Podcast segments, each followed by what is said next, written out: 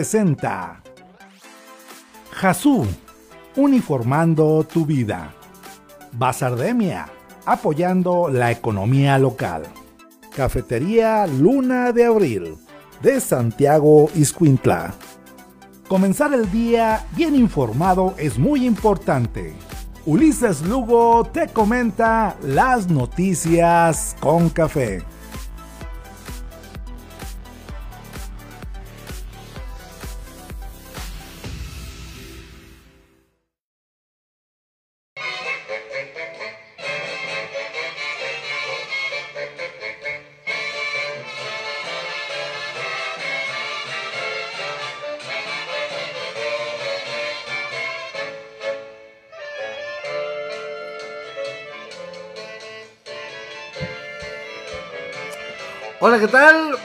Buenos días, tengan todos ustedes en este jueves, jueves 13 de enero. Les escuchamos a, a Serina y su danzonera Nereidas. Nereidas, danzón de 1932 de Antonio de Amador Pérez Torres, alias Dimas. Si no es el, el danzón más popular por excelencia Nereidas, este, referenciado en todas las películas de las ficheras, algunas de Pedro Infante, de David Silva y de demás, pues hay que rescatar lo nuestro, ¿no? A, final de cuentas, el danzón es un género, es un género musical cubanón, cubanón, de Matanzas, Cuba, pero muy arraigado en la época de los 40, 50 en nuestro, en nuestro país, muy arraigado en esa generación que pues tristemente se nos está yendo, con la que crecimos, de la que abrevamos, de la que nos influimos, nuestros abuelos que nacieron en los 20, en los 30, pues les tocó toda esta época mágica de esas buenas rolas que competían este, sabrosamente con las rancheras, con los grandes de la música ranchera en nuestro país este, y que formaron una época, ¿no? Fue algo bastante chingón. Si usted se da tiempo de escuchar un buen danzón, neta, escúchelo. Si usted va a la Ciudad de México, váyase ahí al, a la Ciudadela, ahí dan clases de danzón. Ahí, por ejemplo, es una de mis tareas pendientes, aprender, aprender a bailar danzón. Hay una muy buena película con María Rojo, se llama Danzón.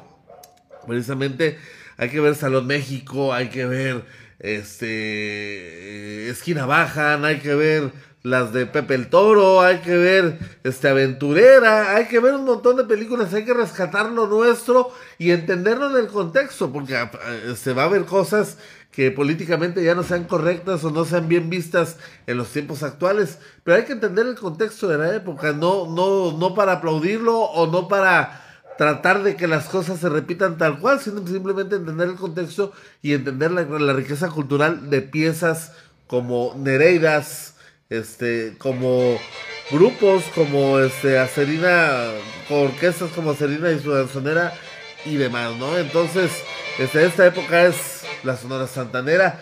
¿Hasta dónde llega su influencia que la primera novela de Talía, la María Mercedes, pues trató de este tipo de rollos, hasta dónde llega su influencia, que grupos como Café Tacuba, como Maldita Vecindad, han abrevado de, de este tipo de situaciones.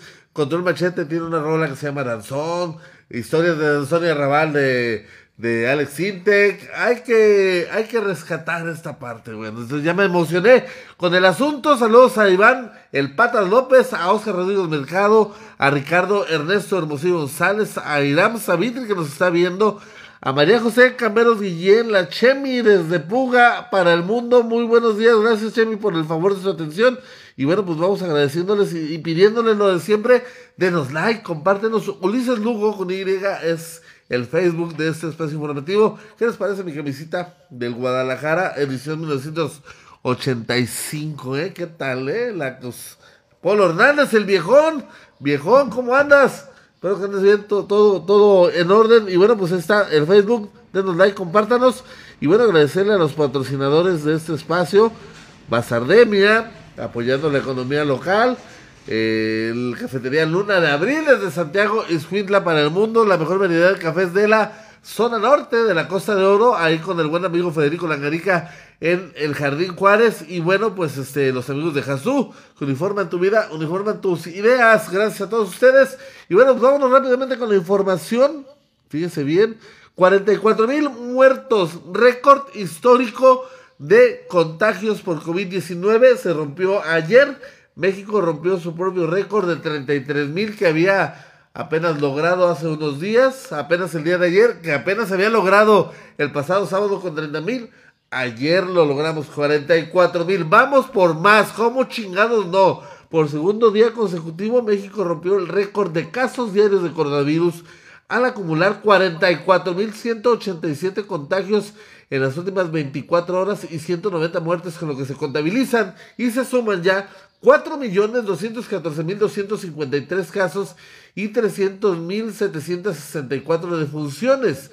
El comunicado técnico también reportó 610.519 casos sospechosos, 8.059.020 casos negativos, 222.000 y usted está viendo la gráfica, 222.221 casos activos estimados. Este, ayer el país contabilizó 33.626 nuevos casos, lo que había sido un récord. Hoy este, ya son 44.000, salto importante de 11.000 casos. Y bueno, pues las defunciones han crecido este, cifras más bajas que en las horas anteriores, pero crecido al final de cuentas. El 10 de enero, la Secretaría de Salud había reportado 78 muertes y el 11 de enero 162. Así las cosas en un momento en el que México ya alcanza el tercer pico de contagios por COVID-19. En menos de una semana, en menos de una semana, México rompió por tercera vez su propio récord, es lo que estamos destacando, luego de que en las últimas 24 horas se registraran, pues ya, lo escuchó usted, 44 mil nuevos contagios. Saludos a Guadalupe Vázquez, se lo está viendo al crack de cracks, al segundo máximo goleador de la extinta segunda división, hoy liga de expansión, y sabe qué pinche nombre le van a poner después, a Raúl Torales, muy buenos días, Raúl Torales, hasta la Ciudad de México o el Estado de México, que lo estás viendo, Heidi Arenas, muy buenos días, ¿cómo estás? Y bueno, pues así las cosas, la cuarta ola de pandemia, este, advierte la Organización Panamericana de la Salud, va a ser superior a la tercera y apenas vamos empezando. Silvain Aldiguieri, gerente de incidencia para COVID-19, detalló que actualmente México vive una curva de crecimiento exponencial, apenas vamos empezando. Expuso que tan solo este 11 de enero, o sea, el día, el día de antier, la Secretaría de Salud del Gobierno Federal registró cifras récord con más de 33.600. Esta nota había sido este, publicada antes del récord de 44 mil y 70 mil casos activos este, estimados. Se perdió una cuarta ola superior a la tercera y comparativamente a la misma época, en 2021, se observan muchos más casos. Esto va en sintonía, va en coincidencia con lo que decía el zar de la influencia Alejandro Silva, de que medio país se va a contagiar de esa chingadera. Entonces hay que poner atención, hay que hacer caso cubrebocas, gel antibacterial, no aglomerarse, quedarse en su casa, salir para lo esencial y así esta, esta situación. ¿Cómo identificar la variante Omicron? Son seis síntomas provocados por esta variante.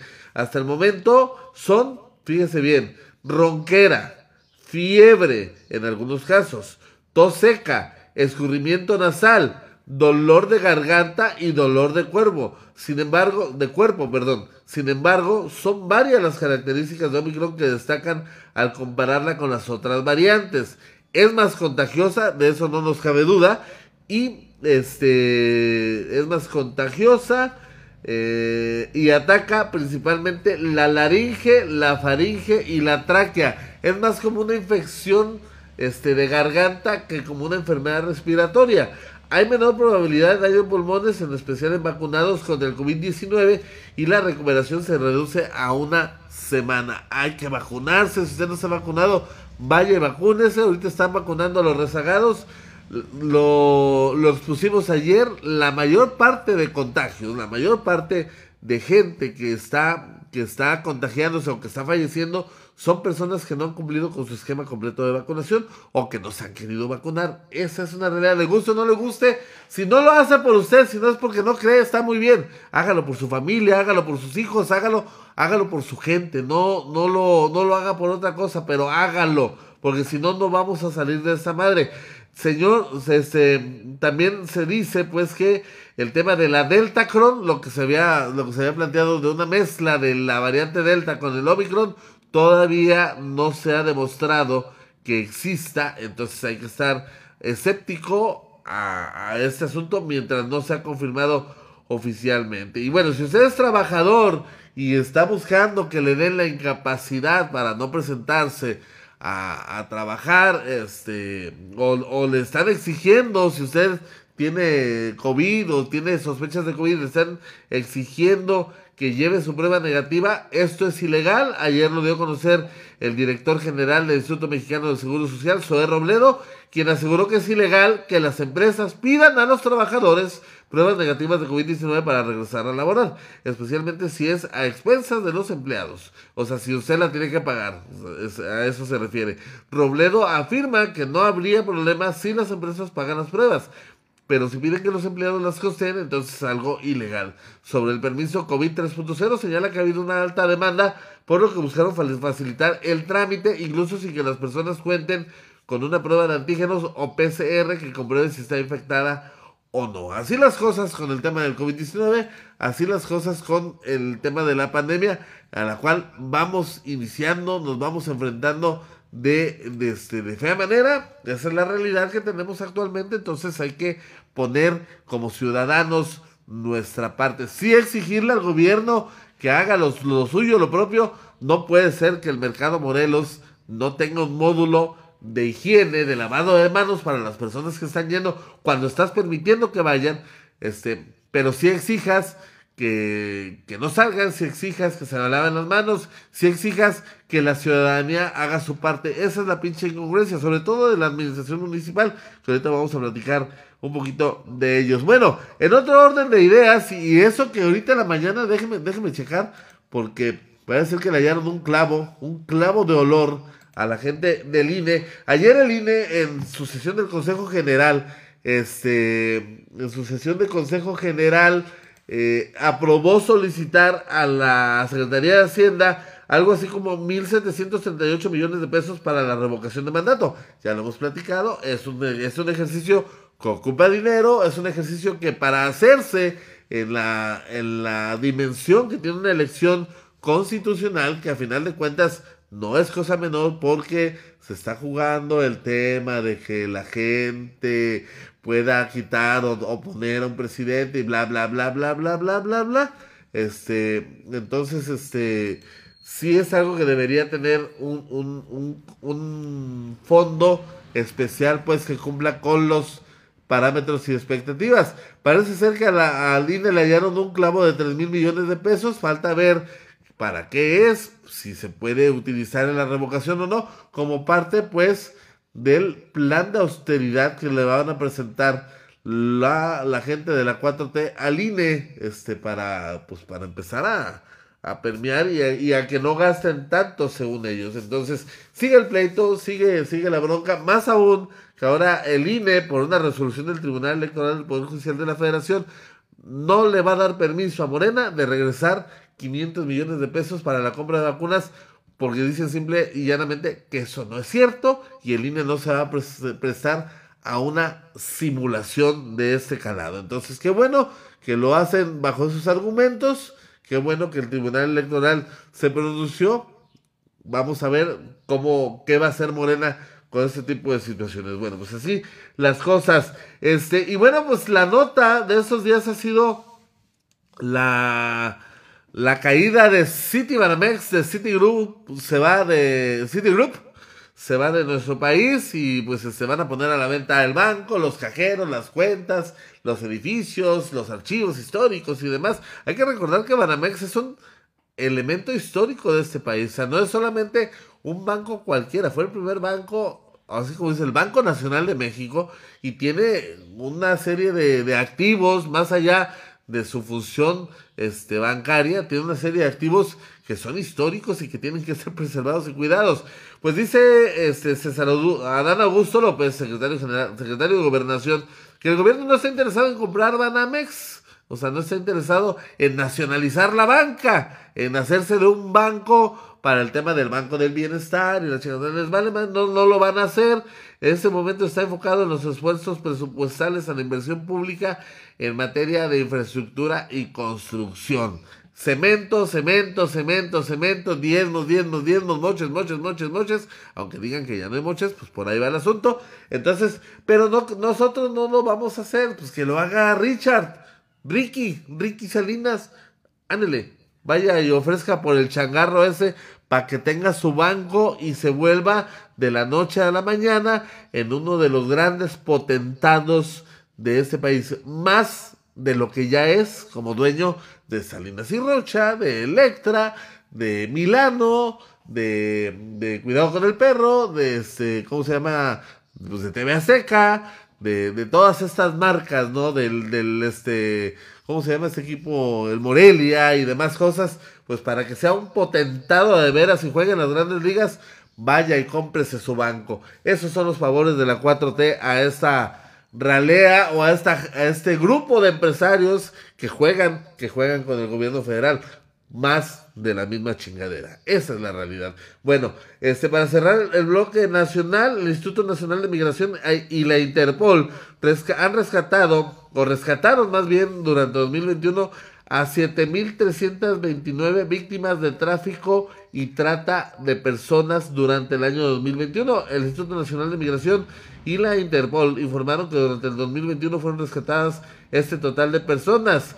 Ambas autoridades detallaron que a través del denominado operativo Itzel 2 se detectaron y auxiliaron a 4.394 hombres y mujeres detenidos por delincuentes dedicados al tráfico de personas y 14 más sujetas a la trata de personas. Derivado del operativo Liberterra se consiguió identificar y desmantelar organizaciones delictivas que participaban en el tráfico ilícito de migrantes, la trata de seres humanos y otros delitos conexos, con lo cual se logró el rescate de 1.665 personas extranjeras de diferentes nacionalidades y del operativo Turquesa 3 se detectaron 1.256 personas provenientes de diferentes países víctimas de estos delitos. Esa es la realidad de los migrantes. Eh, no se me haría extraño que las caravanas de migrantes tengan mucho de esto, mucho tufo y sean para disfrazar muchas cosas que están muy chuecas y que están muy este muy escabrosas, ¿no? Habría que ponerle atención al tema de las caravanas, quién las financia, quién las organiza, quién las, quién las lleva a cabo, quiénes son los, los líderes de esas, de esas caravanas. La gente no se organiza sola, esa es una realidad. Entonces, son caravanas que llevan tres años, cuatro años haciendo este, este recorrido, este periplo. No es casualidad y no es un tema espontáneo. Entonces hay que ponerle mucha atención porque por ahí, por, por abajo de toda esa chingadera, debe haber una de, tráfico de drogas, tráfico de personas, prostitución, trata de blancas y un montón de chingadera y media que vaya a saber qué está sucediendo. Este, bueno, pues así, así los temas. Saludos a mi primo Carlos Nevares hasta los Estados Unidos, hasta Georgia. Georgia in my mind. bueno, pues así las cosas. La información local, vamos con el récord en Nayarit para los que decían la estrategia está funcionando, porque el lunes habían reportado ese ciento y tantos contagios, pues tengan su estrategia funcionando. 705 casos nuevos de COVID-19. Este, Nayarit rompió récord en contagios durante un solo día. Ayer, ayer miércoles, se reportaron 705 casos de este de COVID-19, además de un fallecimiento. Los fallecimientos son los que están conteniendo. Afortunadamente son, ya van 3.025 con este, con este fallecimiento, pero sí, la tasa de contagio sí se está disparando. Ya son 37.393 este, personas contagiadas en lo que va de la pandemia. 705 casos 258 solamente en Tepic. Imagínese usted cómo andamos ese asunto. Por eso luego no se entiende, o sea, se entiende que pues que haya molestias por los operativos, se entiende, pero luego no se entiende que no se comprenda o no se dimensione el tema de frenar actividades para evitar se sigan dando los contagios. Por eso luego declaraciones como las de las de los de las cantinas que hoy van a tener una marcha, se están convocando a una gran marcha para protestar por las medidas, medidas este, impuestas por, por las autoridades. Ahorita le digo a qué hora es. Va a ser ahí en Reina Yara Insurgentes. Están convocando esta marcha a las 10.40 de la mañana. Si usted anda por ahí, evite pasar por la zona. No sé si vayan a juntar a las masas o se vayan a juntar 300, pero de que van a provocar un caos vial ahí donde está la pinche glorieta, donde de por sí sin manifestación se hace un pinche desmadre vial, pues lo van a provocar. Entonces, no vaya para allá, se van a manifestar y luego pues este, las declaraciones de Francisco Valle Miramonte, dirigente de los comerciantes en pequeño de la CNOP, pues dice, pues es que nos afectó la economía de comerciantes nayaritas la clausura de la feria navideña y cierre de tianguis. A ver, faltaban tres días para que se acabara la pinche feria, o sea, no mamen, ya habían sacado y ya lo demás era pues ganancia sobre ganancia. No creo que les haya ido tan mal faltaban tres días o dos días para que terminaran en la, famosa feria navideña. Entonces, que no me vengan con esa mamada. El asunto es hacerla de jamón, esa carraja política, es todo este asunto que usted ya sabe, usted, yo, todo el mundo sabemos. Hay que, pues hay que subirse al tren del mame, ¿no? no, pues es que están tirándole con todo para las medidas que toman las autoridades, pues vámonos subiendo y diciendo, pues es que no me sale. O sea, todos los que tienen negocios o camiones o empresas, o sea, no le sale, a nadie le sale nada, todo el mundo pierde, todo el mundo le mete, todo el mundo así, y no sueltan, no sueltan la ubre, no sueltan la teta, no sueltan sus negocios, no dejan que nadie más se meta. Entonces, como chingados no le sale? Eso es lo que yo quisiera saber. Cada feria del juguete es una pérdida, cada feria del juguete no sacan lo invertido, cada bla, bla, bla. Entonces, ¿para qué se ponen? Entonces, ¿para qué chingados hacen la feria si no sirve de nada? Entonces, es, esa es mi pregunta. Y más en esta, situación, se tuvo que cerrar por la alza de contagios 705. A mí me dicen que se tienen que tomar medidas extraordinarias. Pero aparte cerraste dos días antes. O sea, ya habías hecho agosto. En, Día de Reyes nadie compra juguetes y nadie va, o sea, todo el mundo está esperando nada más. El que se vio afectado fue el ciudadano. Estábamos esperando el remate de cosas del último día de feria, pero bueno, pues este, así es la lloradera por todas partes y bueno, pues este, así las cosas. Quienes están dando mucho de qué hablar después de los 100 días de gobierno de la administración municipal, este, pues son las personas del ayuntamiento de Tepic. Mire, el, al inicio, al inicio este, de, la, de la semana salió una nota de que la mamá de Geraldine Ponce estaba trabajando en Ciapa y ganaba algo así como 90 mil pesos mensuales y la chingada. Este, digo, vamos, vamos pensando, ya dijeron que no, que no es cierto, que ella está en el, en el Oromapas de Jalisco, que son puras mentiras. Ayer el periodista Héctor Gamboa, que tiene su particular estilo, pero cuando habla de temas, los habla bien sustentados, lo conozco y habla bien sustentado. Y aparte, por su capacidad este, de, de análisis y su acidez al argumentar, le filtraron documentación que estoy plenamente seguro que es verdadera. Este, pues resulta que además de la mamá de Geraldine, pues uno, el mayor de los hijos de Alejandro Galván, Alejandro, eh, Michel Alejandro Galván Betancourt, pues factura en Ciapa. O sea, en una muestra clara de nepotismo por la relación, que es de todo sabido, que tienen Geraldine Ponce y Alejandro Galván. El muchachito este comienza a facturar en Ciapa las lonas a través de la empresa Vector Graphics. Este, parece ser que también, además de esto, cobra en la, en la secretaría que tiene a cargo Griselda Esparza, otrora otrora eh, dirigente estatal del Partido Revolucionario Institucional en los tiempos en los que Ney González era el mandamás político de ese partido y tenía mucha influencia en ese, en ese estado. No se sabe durante cuánto tiempo ha facturado este, este muchacho. También este, Marisela Méndez, eh, la mamá de Geraldine Ponce, se incorporó al CIAPA. Eh, facturó del trimestre de, de, julio a septiembre cerca de 200 mil pesos. 153 mil por concepto de sueldo y 42 mil de compensación. Todo esto bajo el auspicio y el manto protector de Oscar Medina. Oscar Medina que fue titular del CIAPA, que estuvo ahí en la administración pasada. Yo y muchos no entendemos cómo Javier Castellón nunca lo sacó cuando se veía pues que no jugaba con el equipo del alcalde Castellón y jugaba para otro lado, tan jugaba para otro lado que tiene a una persona muy de su confianza en Ciapa y él es el titular de los servicios públicos municipales que han dejado mucho que desear en estos primeros 100 días. Pero bueno, es otro tema. Entonces, hay una red de cosas ahí medio raras, turbias y demás que tienen que ser explicadas puntualmente por la alcaldía municipal que sí presume que vamos a hacer esto y que alumbramos aquí y que las calles y su chingada madre, nada más de entrada, muchas de las calles que están inaugurando o están terminando son parte del ejercicio presupuestal anterior. Ahí hay documentación que lo puede avalar y demás.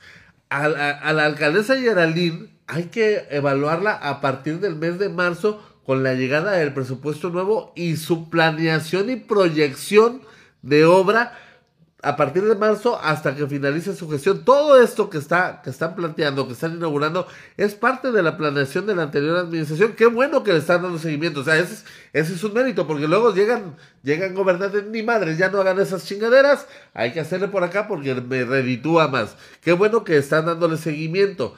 Pero no, no digan que no caravaneen con sombrero ajeno. Hay que valorar el trabajo, que esperemos que siga igual deficiente a partir del mes de marzo en adelante. Ese es el ejercicio presupuestal que le corresponde a la actual administración y es por el cual sí podemos tener elementos de valoración para decir si está haciendo su chamba, no está haciendo su chamba. Ese es el asunto. Pero el tema de la corrupción, que si cobra el hijo de Alejandro Galván, que si cobra la mamá de Geraldine, que si cobra el perro de, de, de Alejandro, el, eh, digo, el perro, la mascota, la mascota de Alejandro Galván, este, pues habrá, habrá que estar atentos a este asunto. Saludos hasta Islar, a Susana Dejar, que nos está viendo también, nos está escuchando, y bueno, pues así las cosas. Por último, carpetas de investigación en contra de la administración anterior podrían involucrar hasta el mismísimo ex gobernador y conde del Quevedeño y príncipe heredero Antonio Echevarría García. El gobernador Miguel Ángel Navarro Quintero y el secretario general de gobierno Juan Echegaray Becerra han revelado diferentes irregularidades cometidas en la administración de Antonio Echevarría García desde la entrega de permisos de transporte público con la firma falsificada del exgobernador desvíos millonarios de salud, CEPEN y lo último revelado, 80 licencias de alcoholes otorgadas de forma ilícita, más lo que se acumule en estos días.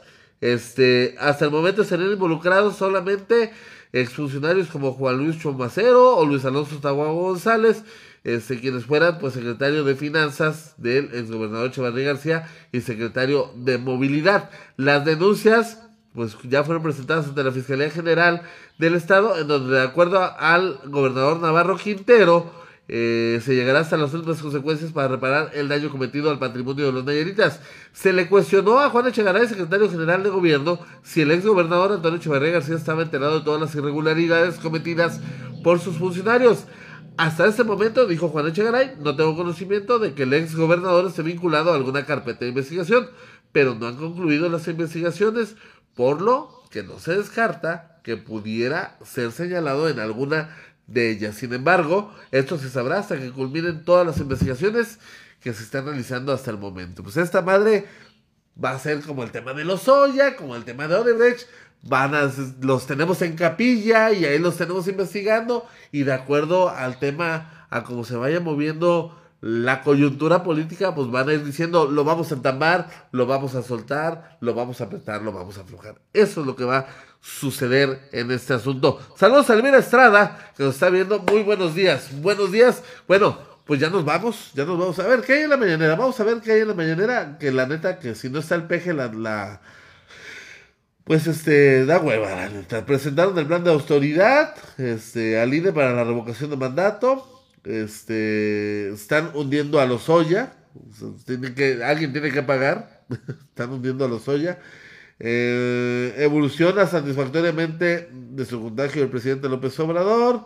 Y bla, bla, bla. Su fuerza moral, que no es de contagio. Bueno, vámonos. Nos vemos mañana aquí en las noticias con café. En Ulises Lugo presenta. Pero ya sabe usted, si no, no son noticias. Cuídense mucho. Saludos. Bonito jueves. Bye.